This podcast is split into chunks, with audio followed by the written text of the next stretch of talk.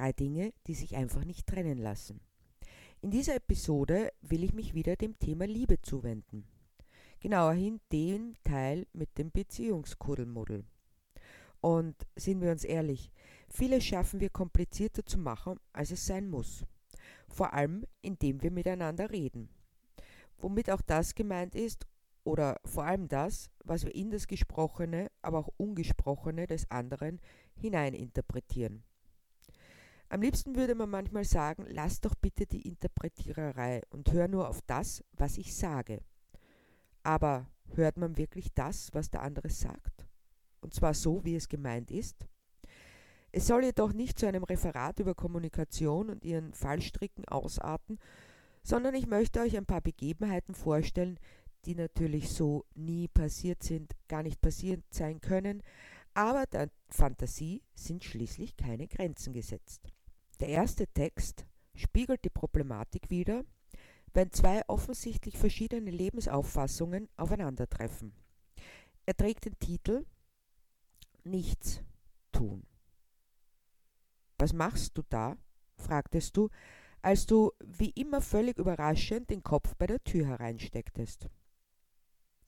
Und so wie immer wirktest du getrieben, so dass ich mich wiederum getrieben fühlte, so schnell wie möglich zu antworten. Immer musste alles wie aus der Pistole geschossen klingen. Ah, ich denke nach, antwortete ich, um ein wenig Raum zu gewinnen. Du tust also nichts, als dazusitzen und nachzudenken, fragtest du. Und es wirkte pikiert. Nein, ich denke nach, was ich dir antworten könnte, aber das mit dem hier sitzen, das trifft es schon mal nicht schlecht, entgegnete ich. Immer noch uneins mit mir, was ich denn machte. Aber wie sollte man einen klaren Gedanken fassen können, wenn da jemand an der Tür stand und vor lauter Energie herumzappelte wie aufgezogen? Plötzlich begannst du dir den Hals zu verrenken. Liest du vielleicht? Versuchtest du das Geheimnis zu ergründen. Nein, ich lese nicht, erwiderte ich froh, ein wenig Zeit gewonnen zu haben. Aber dann denkst du nach, meintest du offenbar froh, endlich eine Lösung für dein Problem gefunden zu haben. Es gibt ein Problem, das dich beschäftigt und das versuchst du zu lösen. Nein, ich denke auch nicht nach, musste ich dich enttäuschen. Doch das war noch nicht alles, sondern ich musste auch eingestehen, ich habe keine Probleme, die ich lösen müsste. Du, also ich weiß gar nicht, was ich sagen soll, stieß du aus und ich dachte, das sieht jetzt doch nach Empörung aus. Atme tief durch und sag mir in Ruhe, was du sagen willst. Ich habe Zeit versuchte ich dich zu beruhigen. Doch der Schuss ging irgendwie nach hinten los. Ich soll mich beruhigen? Du weißt ja gar nicht, wie das aussieht, wenn ich beunruhigt bin. Aber du, das schlägt ja alles, riefst du aus, und jetzt war ich sicher. Das war Empörung. Ja, aber warum regst du dich denn so auf? Ich mache ja gar nichts, erwiderte ich. Genau das ist es ja. Kniffrau hat Zeit, Kniffrau hat keine Probleme. Kein Mensch auf der Welt hat Zeit. Jeder hat Probleme. Ich weiß nicht, wo mir der Kopf steht und wo ich anfangen soll, meine Probleme zu lösen, und du, du sitzt einfach da und kümmerst dich um gar nichts, echauffiertest du dich. Jeder hat Probleme? Niemand hat Zeit? Was hast du für Probleme? Warum hast du keine Zeit? fragte ich nun weiter. Ja, was weiß denn ich? Alles, was so ansteht. Und wenn du schon keine eigenen Probleme hast, dann kannst du dich ja kümmern, engagieren für irgendetwas. Heutzutage kann man sich ja für alles und jedes engagieren, entgegnetest du entrüstet. Wofür zum Beispiel? fragte ich, ehrlich interessiert. Äh, für die Tiere, den Umweltschutz, die Flüchtlinge, für die Politik und sonst was, aber mach irgendwas, fordertest du mich auf. Als mich endlich die Erleuchtung heimsuchte und ich mir ein Lächeln nicht verkneifen konnte. Warum lachst du jetzt komisch? fragtest du mich stirnrunzelnd, wohl auch, weil deine Gardinenpredigt nicht den gewünschten Erfolg zeitigte. Weil ich jetzt endlich eine Antwort gefunden habe, erwiderte ich offen. Antwort? Auf welche Frage? meintest du verdutzt. Na, auf die, die du mir eingangs gestellt hast, erklärte ich zufrieden. Und die war? fragtest du. Was ich mache, hast du gefragt, erklärte ich. Und was machst du? stieß du unerbittlich nach. Nichts. Ich mache nichts, erwiderte ich seelenruhig. Dann hörte ich die Tür zuknallen, so dass ich in Ruhe mit dem weitermachen konnte, was ich die ganze Zeit getan hatte. Ganz anders gelagert ist die Sache mit der zweiten Episode, in der ein Teil der Zweierbeziehung wohl ein wenig zu viel Fantasie oder auch Ängste hat. Deshalb muss noch alles ausgesprochen und angesprochen werden, als gäbe es nie wieder eine Gelegenheit dafür, und zwar unter dem Titel Bevor du gehst. Bevor du gehst, muss ich dir noch ganz was Wichtiges sagen, presste sie atemlos hervor, während sie die Treppe gerade hinunterhechtete. Sie hatte es geschafft, quasi in allerletzter Minute, da er die Türschnalle bereits in der Hand hatte, bereit, die Türe zu öffnen und hinaus ins Freie zu treten. Langsam wandte er sich zu ihr um. Da war sie auch schon bei ihm, stand ihm ganz nahe gegenüber, so dass sie unwillkürlich einen Schritt zurückwich zu nahe für solch eine Situation, wie ihr nur allzu deutlich bewusst wurde. Vielleicht war auch der Ort unpassend, so im Vorzimmer zwischen Tür und Angel, wie man so schön sagt, aber letztlich war es egal. Es musste gesagt werden, und sie würde es sagen, ganz egal wo. Bevor du gehst, will ich, dass du noch etwas weißt, begann sie ihre Ausführungen, die sie sich lange zurechtgelegt hatte, vom oberen Treppenabsatz bis zum unteren. Es ist weder deine noch meine Schuld. Niemand trägt Schuld. Also im Sinne von moralischer Schuld. Es kann das Leben sein oder die Umstände oder einfach ein etwas, das sich ändert, anders wird und nicht mehr zu leugnen ist, irgendwann. Aha, sagte er bloß, weil er während all der Jahre gelernt hatte, dass man das so zu machen hat. Wenn ein Mann mit einer Frau spricht, ab und an wirft Mann eine kleine Zwischenbemerkung ein die völlig unnötig ist, also was den Informationsaustausch betrifft, der Frau aber signalisiert, ja, ich höre zu. Damit war er gut gefahren. Er hatte vier Varianten auf Lager. Aha, so, so, mhm, und tatsächlich? Das hatte sich als völlig ausreichend herausgestellt. Also, bevor du gehst, will ich, dass du weißt, fuhr sie zufrieden fort. Wir hatten eine wirklich schöne Zeit. So viele besondere Momente, die wir miteinander erleben durften. Ich werde es nie vergessen. Du hast mein Leben und meine Gedanken und mein Handeln bereichert, und ich hoffe, ich konnte dir ein wenig was zurückgeben. Du warst mein Fels in der Brandung, wenn ich unterzugehen drohte. Du warst mein Anker und meine Zuversicht. Immer wieder hast du es geschafft, mich zum Lachen zu bringen. Auch wenn ich dachte, dass ich nie wieder lachen könnte. Du hast mich aufgefangen und getragen, wenn ich zu schwach war, selbst zu gehen. Aber du hast mich auch tun lassen, was ich zu tun hatte, was mir wichtig war. Du hast mich unterstützt, wo du nur konntest. Tatsächlich, warf er ein und versuchte einen weiteren Vorstoß. Äh, meine Süße, ich geh doch nur. Weiter kam er nicht. Bitte unterbrich mich nicht, erklärte sie, so gefasst ich auch wirken mag. Es fällt mir ganz und gar nicht leicht, das zu sagen. Wie du dir wohl vorstellen kannst. Also, bevor du gehst, wo war ich nur? Ach ja, bevor du gehst, möchte ich, dass du weißt, dass ich dir nur das Beste wünsche, dass dir das Leben gewogen ist und du glücklich sein wirst, vielleicht nicht jetzt, aber in der Zukunft, möglicherweise schon in der nahen. Denn Menschen, die man liebt, Denen kann man doch nur das Beste wünschen, ganz egal, wo sie das Leben hinträgt oder was sie machen. Außerdem wollte ich sagen, dass du immer einen Platz in meinem Herzen hast. Du hast dich unauslöschlich darin eingegraben, und niemals wird ihn jemand anderer einnehmen können. Sicher, es kann ein anderer Mensch in mein Leben treten, aber niemals wird die Begegnung wie mit dir sein, weil es nun mal was ganz Besonderes, Einzigartiges war.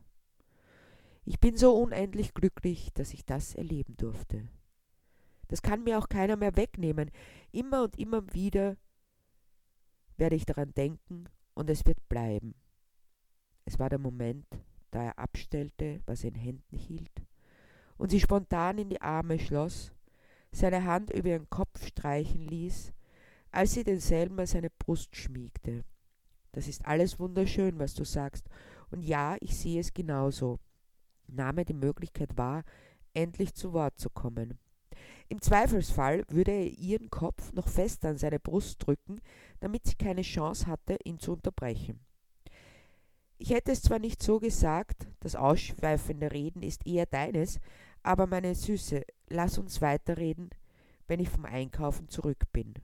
Sprach's, ließ sie los und ging. Letztendlich landet man doch immer auf dem Boden der sogenannten Realität. Auch unsere gute Lynchi, die sich in der letzten Episode ein wenig zu sehr in ihren Tagträumen verheddert hat. Lynchi und die Franzosen. Nachdem sie im kleinen burgenländischen Tschanigraben geboren wurde, tauchte die Frage nach dem Taufnamen auf. Jedes Kind brauchte einen Taufnamen, so ist es die Regel. Nicht einen Vornamen, sondern einen Taufnamen. Damals war es noch so, dass man nicht so mir nichts dir nichts einen Namen geben konnte, wie er ebenso beliebt. Womöglich noch einen fremdländischen. Da sei der Herrgott vor, pflegten die alten Damen im Dorf zu sagen, wenn sie auf ihrem Bänkchen saßen und die Kopftücher zurechtrückten. Eine anständige Frau trug ab der Eheschließung ein Kopftuch. Vor allem anderen sei der Herrgott vor, wie bereits erwähnt wurde. So oft wie dieser Satz wiederholt wurde, konnte man sich schon fragen, ob der Herrgott überhaupt noch für irgendetwas anderes Zeit hätte, als irgendwo vor zu sein. Andererseits würde das erklären, warum er bei anderen Dingen durch Nicht-Eingreifen und Desinteresse glänzte. Aber selbst vor solchen Gedanken hätten die guten Christenfrauen gesagt, sei der Herrgott, wie wir schon wissen, vor. Bei der Geburt des kleinen Mädchens wie man sofort zweifelsfrei erkannte, also dass es sich um ein Mädchen handelte, war der Herrgott zweifelsohne vor, denn sie bekam den Taufnamen Caroline. Nachdem niemand daran etwas zu beanstanden hatte, weder aus der eigentlichen Verwandtschaft noch aus der bloß angeheirateten und noch weniger von den grauen Eminenzen auf ihren Bänken und mit ihren Kopftüchern, konnte die Taufe feierlich stattfinden. Um daran teilzunehmen, verließen sogar die Frauen ihre Bänke vor den Häusern und tauschten sie gegen die in der Kirche, um sich nicht zuletzt am anschließenden Festbankett gütlich zu tun. So hatte alles seine Ordnung in Tschanigraben im Südburgenland. Natürlich war selbst dieser Ort nicht von Skandalen verschont geblieben. So klein er auch sein mochte, auch hier gab es uneheliche Kinder oder wilde Ehen oder Kinder mit fremdländischen Taufnamen. Aber wenn man zusammenhält, kann man selbst die schwersten Erschütterungen, seien sie nun moralischer oder sozialer oder sozial-moralischer Natur, beinahe schadlos überstehen. Caroline wuchs heran und wusste sehr lange nichts von ihrem Taufnamen, weil es allgemein üblich war, sie als Lynchi zu rufen. Erst als sie in die Schule kam, lernte sie ihren wahren Namen kennen. Kannst du deinen Namen schreiben? wurde sie bei der Einschulung bzw. dem Eignungstest dazu gefragt, worauf sie brav und gehorsam Lynchi aufmalte. Verdutzt sah die Frau Lehrerin sie an, um sie dann darüber aufzuklären, dass sie Caroline hieße. Was für eine Erkenntnis, knapp nach ihrem sechsten Geburtstag.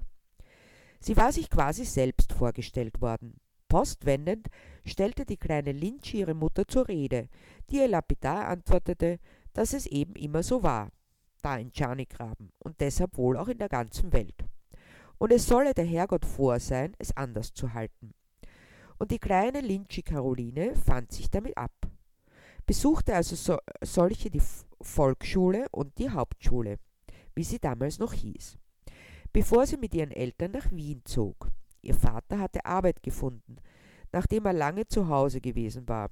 Er hatte zwar immer gesagt, da sei der Herrgott vor, also vor dem Umzug in die Bundeshauptstadt, aber in dem Fall hatte der Herrgott offenbar ausgelassen.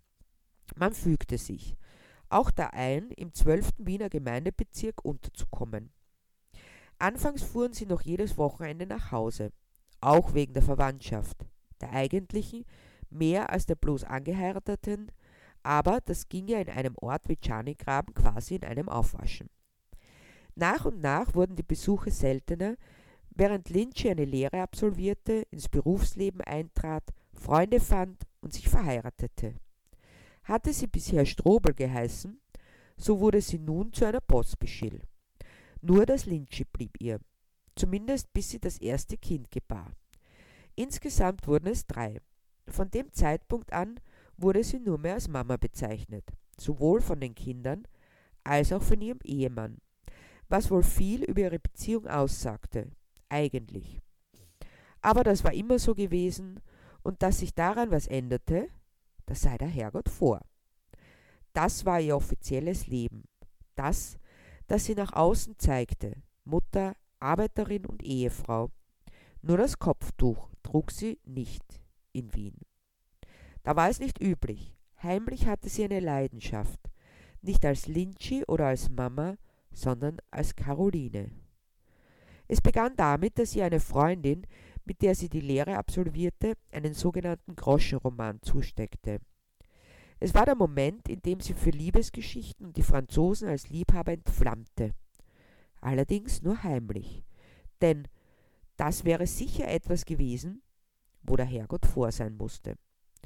Mit der Zeit und dem Abstand verblasste die Erinnerung an die Frauen mit den Kopftüchern in Giannigraben ebenso wie ihr da sei der Herrgott vor, während Lynchy sich immer öfter der Lektüre dieser sogenannten Groschenromane hingab.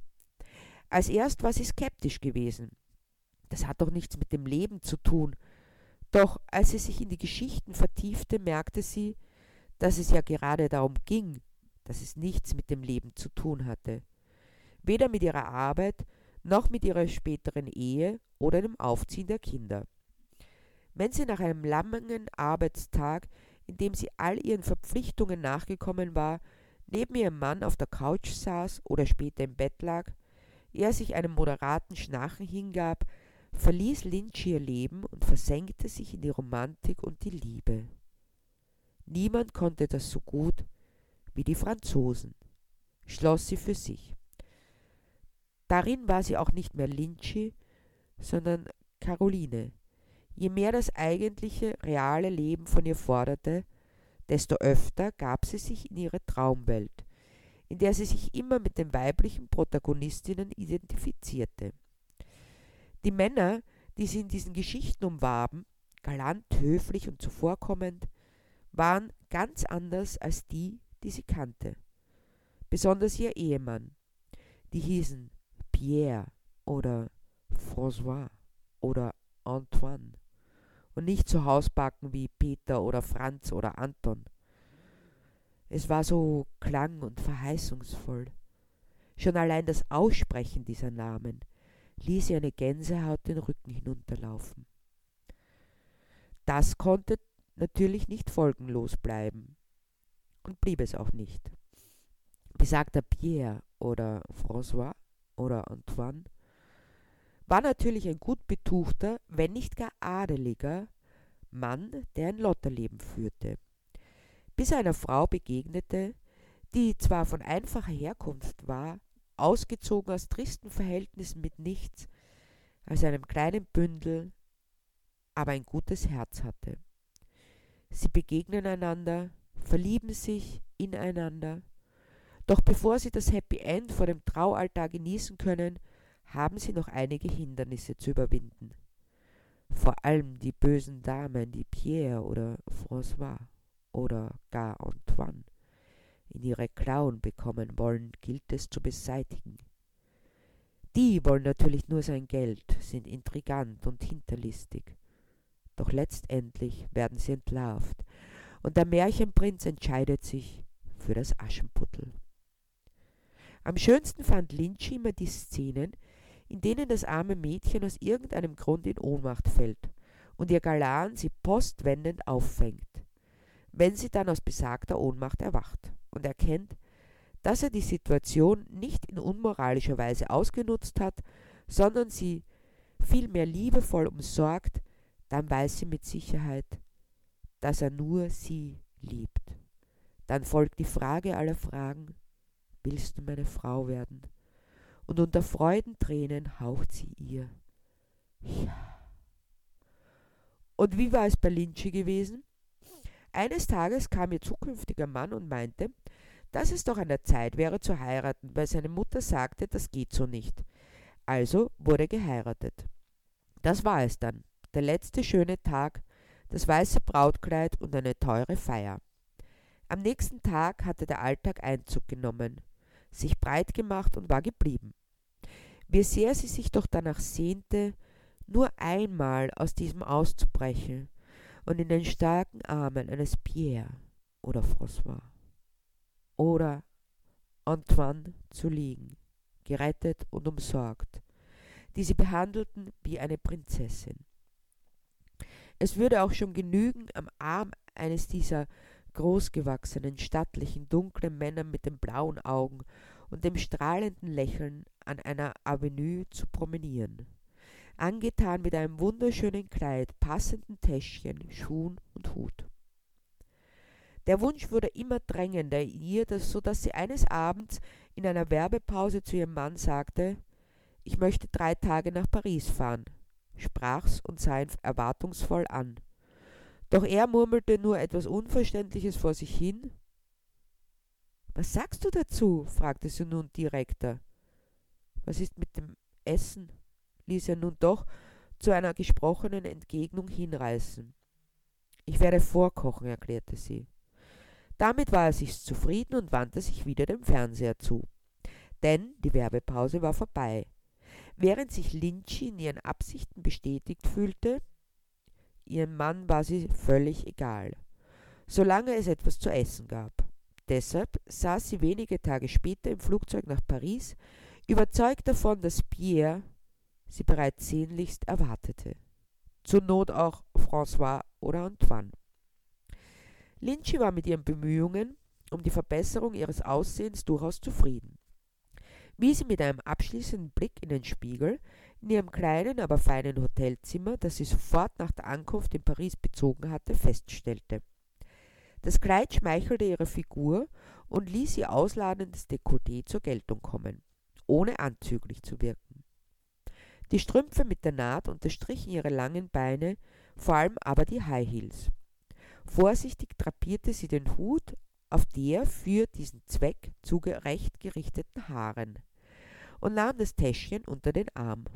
Sie war bereit, vor allem für Pierre, aber auch François oder Antoine.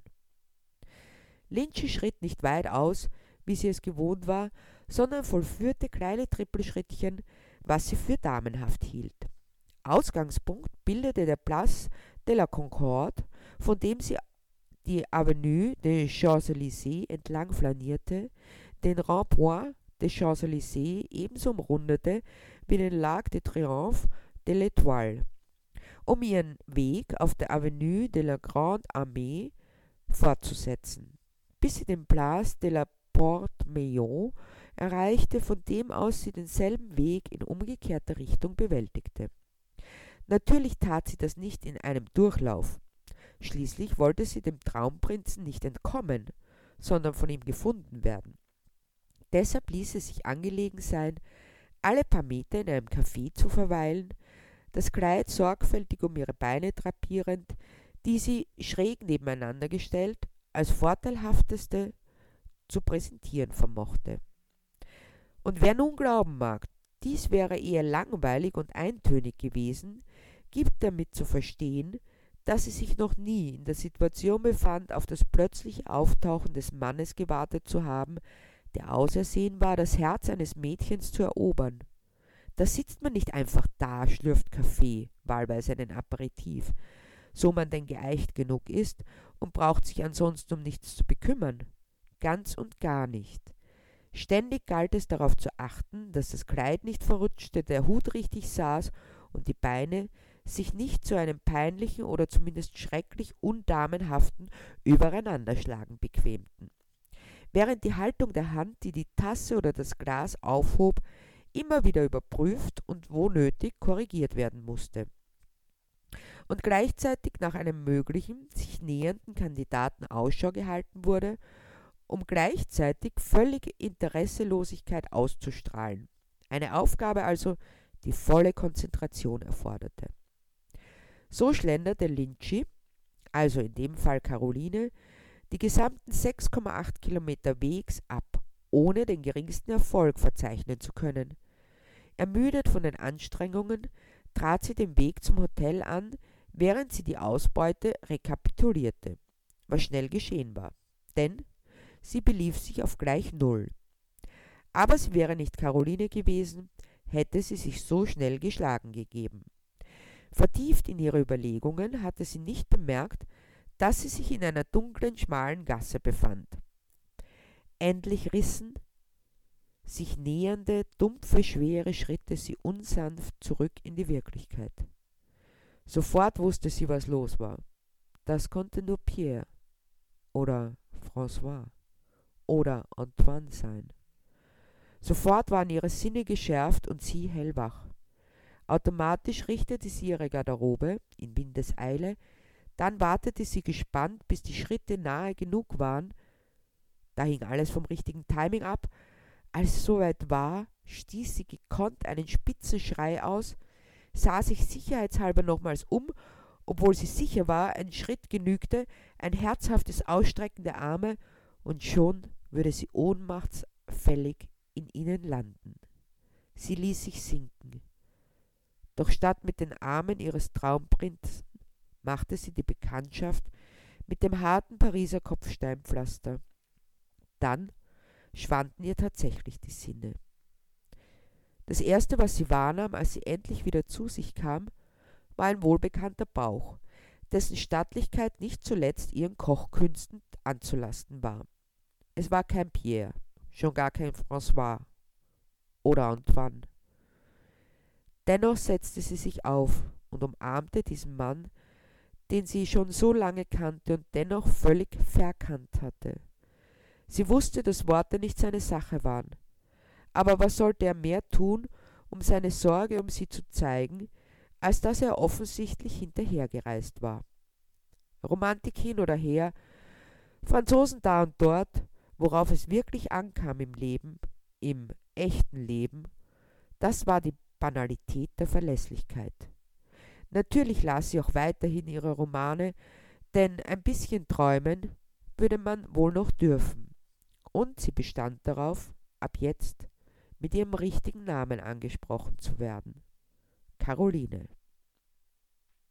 Ja, klar, das kann so niemals passiert sein und ist nur der Fantasie der Autorin geschuldet. Aber ich hoffe trotzdem, dass diese kurzen Episoden zum Thema Beziehungsirrungen und Wirrungen ein wenig erheitern konnten und ihr hört wieder rein, wenn es heißt Love, Peace and Tofu. Drei Dinge, die sich nicht trennen lassen.